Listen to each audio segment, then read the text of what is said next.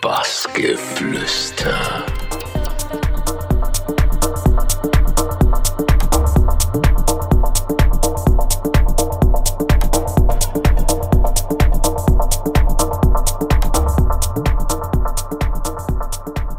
Bassgeflüster mit Markus Meinhardt.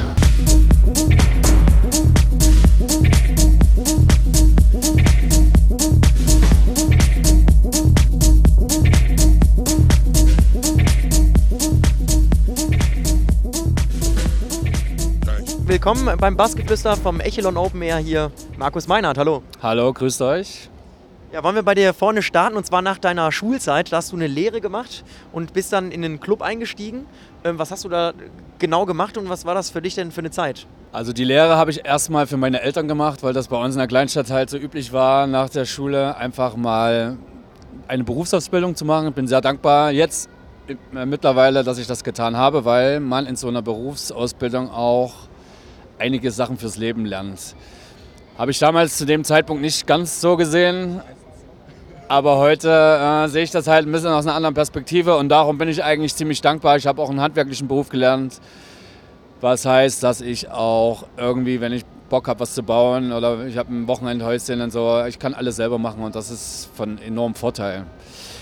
Nach meiner Lehre äh, bin ich bei Freunden, die angefangen haben, einen Club zu machen, bin zufällig da mit reingerutscht, habe da ehrenamtlich, weil das auch ein Verein war, eigentlich die ganze Zeit mit den Jungs zusammen den Club einfach ausgebaut. Wir haben Licht gemacht. Wir haben einfach uns, das war so eine Spielwiese für Jugendliche. So, wir haben, das war meine erste, mein erster Kontakt zu Anlagen, zu Licht, zu Deko.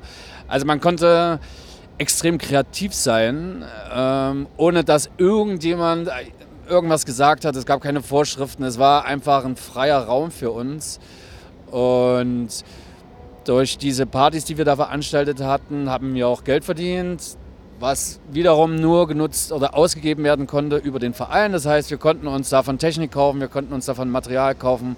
Das heißt, wir hatten praktisch eine Spielwiese, die einfach mal für das Alter total viel Spaß gemacht hat. Und das war mein erster Kontakt zu richtig offiziellen Partys und zu offiziellen Künstlern und zu dem ganzen Drumherum, was es eigentlich dazu gibt. Ja, 94 hast du dann angefangen, auch mit dem Auflegen selber. War das dann auch in dem Club oder gibt es da eine andere Geschichte zu? Na, 94 habe ich nicht angefangen mit Auflegen. 94 habe ich angefangen, die Liebe zur Technomusik zu entdecken. So, bin 95 in den Club eingestiegen und angefangen mit Auflegen habe ich so 96, 97 und das ist daraus entstanden, dass wir halt die ganze Zeit dort Technik stehen hatten, die angeschlossen war an eine Anlage. Ich habe dort auch gewohnt in dem Club und war halt, äh, hatte den Vorteil, ich konnte da hingehen zu der Technik und konnte einfach die Plattenspieler anmachen und konnte die Anlage anmachen und habe einfach da abends einfach, weil es mich interessiert hat, einfach angefangen, Übergänge zu üben zum Beispiel. Mit Schallplatten noch. Ne? Das ist ja heutzutage, das ist ja alles so ein, so ein Thema, wo man halt denkt, okay, in meinen Augen hat alles eine Berechtigung. Ich spiele selber heutzutage mit dem Laptop aber ich habe halt das Handwerk des Auflegens mit Schallplattenspielern noch gelernt und es war halt alleine diese Übergänge zu können. Damit musste man sich so viel mit Musik auseinandersetzen, weil dieses Plattenspieler bedienen, es war einfach mal eine Kunst, ein Handwerk, sag ich mal. Und darum bin ich eigentlich sehr, sehr intensiv in die Musik eingetaucht damals. Ich habe eigentlich vier Platten gehabt und habe vier Platten lang wochenlang hin und her gemixt und habe geguckt, was passt, wieso passt das so, wie muss ich was übereinander legen. Und ja, es war unglaublich spannend und es hat unglaublich viel Spaß gemacht. Und ähm, so bin ich eigentlich zum Auflegen gekommen. Ja, und seit 2004 bist du damit auch selbstständig. Warum hat das denn im Endeffekt dann trotzdem auch relativ lange gedauert, bis es zu dem Punkt kam? Weil ich 2000 nach Berlin gezogen bin und habe praktisch in Berlin 2000 nochmal bei Null angefangen. Ich meine, ich war einer von vielen, die in Berlin gestrandet sind und ich war einer von vielen, die Musik gemacht haben und ich musste mich in Berlin über einen sehr, sehr langen Weg erstmal irgendwie etablieren und das war eigentlich so eine Zeit, wo ich halt ausgegangen bin, wo ich geschaut habe, was geht in den Clubs. Ich habe geschaut, warum ist es so, wie es ist. Habe mir dementsprechend dann Platten gekauft, die der Zeit auch entsprochen haben und dann bin ich halt Step by Step in die Clubs gekommen, habe in den Clubs dann irgendwie Anschluss gefunden habe dann irgendwie nicht mehr für Taxigeld gespielt. Irgendwann gab es mal 100 Euro Gage, irgendwann gab es 200 Euro Gage und irgendwann hat die Gage dann zu dem Zeitpunkt so gereicht, dass ich gesagt habe, okay, ich will einfach, ich war zu dem Zeitpunkt auch noch arbeitslos gemeldet, weil ich einfach äh, mich mit wichtigeren Sachen auseinandersetzen wollte als mit äh, einem Berufsleben, äh, mit einem Bahnjob, sage ich mal. Aber ich wollte auch weg vom Arbeitsamt, so, weißt du, weil das war wieder ein Zwang oder das war wieder Regeln, die ich halt genutzt habe zu der Zeit äh, für mich. Und irgendwann habe ich gesagt, so, ähm, ich möchte so weit auf eigenen Füßen stehen, dass ich von niemandem mehr Geld brauche. So. Und das war dann halt der Punkt. 2004 hatte ich das Gefühl, okay, jetzt reicht's, gerade so zum Leben. Und ich muss nicht mehr äh, alle drei Monate zum Arbeitsamt gehen und muss denen irgendeine Geschichte erzählen, warum ich äh, Künstler bin und warum ich gerade nicht irgendwo auf eine Baustelle will. Aber war das dann auch so eine gezielte Handlung, sag ich mal, dass du irgendwann gesagt hast, okay, jetzt möchte ich noch immer weiterkommen, dass ich dann tatsächlich davon leben kann? Oder war das dann auch eher Zufall, dass du irgendwann gemerkt hast, ach, eigentlich würde es ja so passen? Es war dann schon der Schritt zur Selbstständigkeit. Dadurch ist so ein Druck entstanden, ich muss jetzt davon leben. Und das war natürlich ein unglaublicher Antrieb und ein unglaublicher Motor für mich, wirklich alles alle Energie da reinzustecken. Also es war für mich ab diesem Zeitpunkt, wo ich diese Entscheidung getroffen habe, ging es für mich echt immer mehr bergauf. So. Das war wirklich, ich habe damals, ich hatte Angst vor dem Schritt, ah, scheiße, was ist, wenn es nicht klappt, ah, und zurück. Damals musste man sich halt noch selbstständig machen, also man musste einen Selbstständigkeitslehrgang machen. Es war ja nicht so einfach so, ne? man musste irgendwelche Sachen vorweisen, äh, was machst du denn, mit was willst du denn jetzt Geld verdienen? Weil es gab noch Fördermittel damals für sechs Monate, das heißt, äh, der Staat hat dich noch sechs Monate dann unterstützt, wenn du dich selbstständig gemacht hast.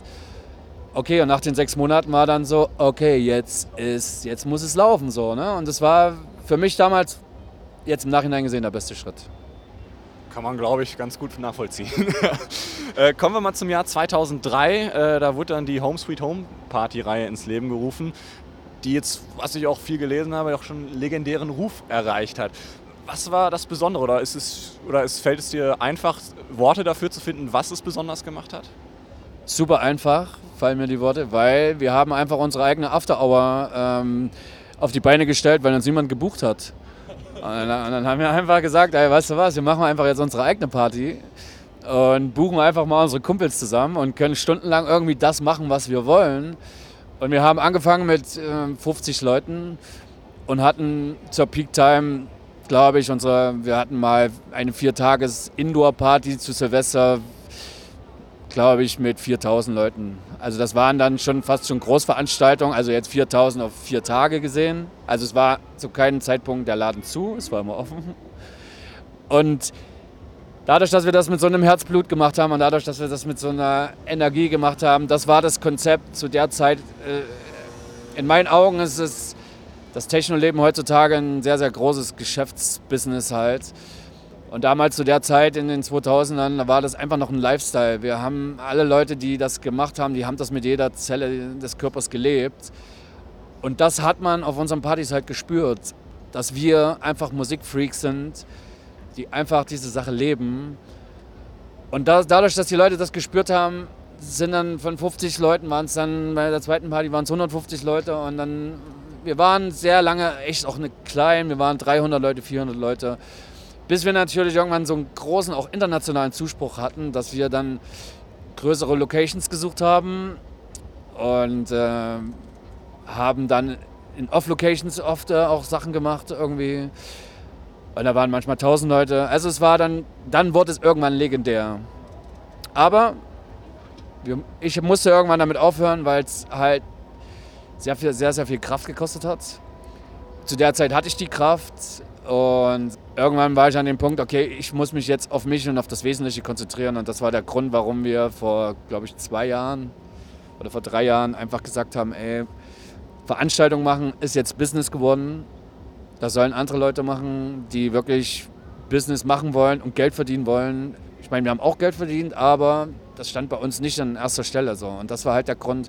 Wir haben sehr viel Deko gemacht, wir haben sehr viel Specials eingebaut in die Partys Und irgendwann, als die neue Generation kam, haben wir gemerkt, dass das überhaupt gar keinen Wert mehr hat, ob du jetzt hier den, die Bude komplett durchdekoriert hast oder ob du irgendwelche Sachen gemacht hast, was alles auch viel Geld gekostet hat. Wir hatten immer sehr hohe Produktionskosten dadurch. Und dann kam der Punkt der Generationswechsel, dass die Leute reinkamen mit ihren Handys und ja, und wenn das nicht gleich gefetzt hat in der ersten halben Stunde, dann sind die erstmal auf eine andere Party gelatscht, so, weißt du, und da habe ich irgendwann für mich beschlossen, so, okay, diese Arbeit, diesen Wert, dieses, das, ich kann, wir können das nicht mehr in dem Sinne umsetzen. Und das war der Grund, warum wir irgendwann gesagt haben, ey, ich gehe jetzt lieber auf die Partys und mache mit Business. Und äh, ich bin auch, habe auch das Alter erreicht, wo das jetzt alles für mich so, wie es ist, okay ist. Ja, das glaube ich auch. Du hast auch eine neue Heimat gefunden, den Kater Blau, ehemals Kater Holzig. Ähm, was würdest du denn sagen, gibt dir da so das Gefühl von Heimat äh, und ist es für dich wirklich so einer der schönsten Clubs dann? Na, das ging ja mit der Bar 25 los. Also da war ich halt von Anfang an mit dabei. Das ist genau die gleiche Geschichte, wie ich gerade erzählt habe mit Home Sweet Home. Ist genau eins zu eins. Die Bar 25 war mal ein Lifestyle. Es war, die Leute haben dort gelebt, die haben gefeiert. Es war einfach ein Spielplatz für alle. Da mussten sie von dem Gelände runter weil das kontaminiert war. Das hieß, die mussten halt umziehen. Sie sind auf die andere Seite von der Spree gezogen und auf einmal war es nicht mehr das, was es mal war. Die Leute haben da nicht mehr gewohnt, die Leute haben dort nur noch gearbeitet. Kader Holzig war trotzdem, den gab es ja nur vier Jahre, glaube ich, oder fünf Jahre. Sie hatten es trotzdem geschafft, aus einer kompletten Ruine ein Restaurant reinzubauen, Terrassen reinzubauen, Studios reinzubauen, einen Club reinzubauen mit fünf Floors. Das war halt zu der Zeit noch eine andere Geschichte. Und dann haben sie das alte Gelände doch käuflich erworben. Und jetzt ist es halt eine riesengroße Spielwiese für alle. Also es ist äh, mittlerweile genauso ein Geschäft wie alles andere auch. Weißt du, die aus den Hippies sind halt Geschäftsleute geworden. So. Ich meine, alles kostet viel Geld, mit allen muss irgendwie Geld verdient werden. Und trotzdem schafft es der Kater Blau in meinen Augen immer noch diesen Freak-Faktor umzusetzen, ein bisschen um das Kommerzielle rumzugehen, mit sehr viel Deko zu arbeiten, mit sehr viel Herzblut das zu machen, mit sehr viel Selektion zu versuchen, den Laden mit, mit coolem Publikum äh, zu bestücken. Und das schaffen sie bis zum heutigen Tag. Und das verbindet uns halt immer noch äh, die Erfahrungswerte auch von den Leuten, die das machen du spürst halt, dass die seit 15 Jahren Partys machen und dann du spielst halt dort auf guten Anlagen. Du hast halt ein geiles Licht, du hast eine geile Crowd, du hast halt deinen Backstage, du hast halt, du hast halt alles, was man braucht, um auch in meinem Alter mal gepflegt auszugehen weißt du, und sich auch mal auf eine Couch zu setzen und mal zu sagen, so hey, hier kann ich auch mal ein paar Stunden abhängen, ohne jetzt ein Stroboskop-Gewitter über mich ergehen zu lassen die ganze Zeit. Und das bindet mich an den Laden. Ja, bleiben wir doch mal beim Kater. Äh, Katermucke bist du ja auch oft am Releasen tatsächlich. Ähm, hat das dann tatsächlich auch so eine Art familiären Wert oder ist das dann trotzdem, weil es war jetzt oft die Rede von Geschäftsbeziehungen und äh, freundschaftlichen Beziehungen, Herzblut. Ähm, ist das dann trotzdem für dich so eine Herzblutsache, auch diese ganze Community, sage ich mal? Oder ist das dann trotzdem ein bisschen mit Abstand zu beachten bei dir? Katermucke ist entstanden zu der Zeit, als der Kater Holzig dann da war. Davor gab es ja das Bar 25 Label.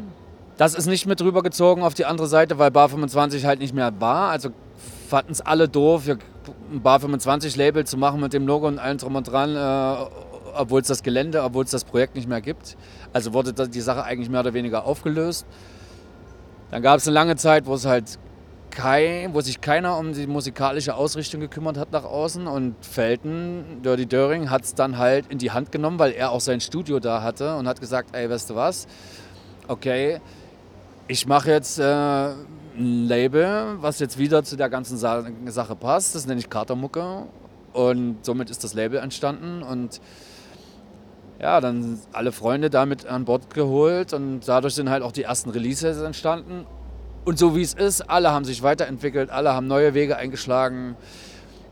Viele von der Crowd sind halt woanders hingegangen, sind umgezogen etc. Ein paar sind geblieben und ich bin halt nach wie vor immer noch mit Felten sehr gut befreundet. Wir, darum bin ich immer noch bei Katermucke. Ich meine, Katermucke ist ein sehr gutes, fettes, weltweites Brand geworden, was heutzutage auch extrem wichtig ist, äh, um zu überleben. Und ich sage, ich profitiere auch von diesem Label, dass man halt wirklich mitgehen kann, überall eine gute Stage hat, eine gute Party hat. Und darauf bin ich froh, eigentlich immer noch ein Teil dessen zu sein. Ja, und ihr habt mit Abstand, finde ich, auch eine der schönsten Stages heute hier auf dem Echelon eigentlich. Kann man, glaube ich, an der Stelle auch sagen. Du hast aber auch, ich sag mal, eine Marke erschaffen, äh, wenn man das so sehen will. Heinz Music ist dein ähm, Label, was du seit 2012 hast. Ähm, inwiefern unterscheidet sich das von deinem ersten Label Upon You? Bei Upon You hat uns halt das getrennt, dass wir halt uns musikalisch so weit auseinander entwickelt haben, persönlich, dass wir halt nicht mehr zusammen auf den Nenner gekommen sind. So. Und das war halt damals der Punkt, wenn du dann die ganze Zeit über jede Sache halt reden und diskutieren musst und der eine findet das gut und der andere findet das gut, kostet einfach nur unglaublich viel Kraft und bringt eigentlich gar nichts. Und damals habe ich halt gesagt, okay, wenn wir nicht ein paar Sachen umstellen, was auch für die Zukunft gut ist, dann muss ich hier, muss ich hier raus und äh, wir haben es nicht geschafft. Und das war damals der Zeitpunkt, wo ich gesagt habe, okay, mit schweren Herzens, ich habe auch sehr viel, sehr, sehr viel Zeit und Energie da reingesteckt. Bin damals gegangen und habe irgendwann gedacht, ich liebe diesen Job, ich, ich liebe das, mit Künstlern zu kommunizieren. Und das war damals der Grund, warum ich gesagt habe, okay, spaßenshalber, ich mache jetzt mein eigenes Baby so. Ich mache jetzt mein eigenes Label, wo ich mit niemandem mehr Abspr äh, Absprachen treffen muss. Das war der Grund, so ist Heinz entstanden und ähm, der Name Heinz Musik ist ja auch, stammt ja auch von dem Heinz Floor im Kader Holzig. Der Techno-Floor im Kader Holzig, der hieß Heinz Floor und darum heißt das Label auch Heinz Musik. Weil ich da, das war mein Floor, es war mein Zuhause, es war mein Wohnzimmer und darum dachte ich so, es liegt ja völlig nah wie Kater Mucke, Heinz Musik. Und so ist Heinz Musik halt entstanden und es ist halt unglaublich schnell gewachsen. Ja, und dann hat es schon wieder so Formen angenommen, dass wieder super viel Arbeit drin gesteckt hat und wieder super viel Geld. Und äh, das, was halt dann immer passiert. Und, aber ich bin so, wie es läuft, ganz zufrieden. Ich versuche halt mein, meine Schiene da durchzuziehen, ne, was natürlich eine sehr, sehr kleine Nische ist in dem ganzen Musikzirkus, muss man auch dazu sagen. Ich meine, Katermucke ist ja breit gefächert musikalisch und Heinz Musik ist schon sehr speziell. Aber die Leute, die den Sound gut finden und mögen. Also wir haben mittlerweile auch europaweit, weltweit schon eine ganz gute Community, die das mag, sage ich mal. Sieht auch von außen, wenn man sich das so anguckt, alles sehr nett aus tatsächlich. Du hast es fast geschafft. Letzte Frage bei uns klassischerweise, wie in fast jedem Interview, denke ich mal. Ähm, ja, worauf kann man sich in nächster Zeit bei dir freuen? Tja, nächste Zeit kann man sich darauf freuen, dass ich jetzt wieder Zeit habe, mal nach dem Sommer mal wieder ins Studio zu gehen es ist wirklich durch diese vielen Festivals, es ist einfach im Sommer extrem schwierig, Musik zu produzieren oder Zeit im Studio zu verbringen. Und darum, äh, auch dem Wetter bedingt, ist es jetzt alles nicht so wie jetzt die letzten Jahre. Bei schönem Wetter bleibt man noch ein bisschen, man hängt immer noch einen Tag dran, man macht halt nochmal Urlaub, wenn man gerade weit gereist ist. So, man verbringt unglaublich viel Zeit draußen, weil es ist ja nun nicht so viel so viel Sommer in Deutschland, dass man halt echt viel draußen rumhängt. Und das ist halt der Punkt, dass ich denke, okay, in den nächsten Wochen gehe ich wieder viel ins Studio und dann kann man sich hoffentlich darauf freuen, dass wieder gute Musik rauskommt. Ja, dann freuen wir uns da drauf und wünschen dir dann alles Gute, weiterhin viel Erfolg und danke, dass du Zeit hattest, Markus Meinhardt. Alles klar, vielen Dank. Bis später. Bassgeflüster.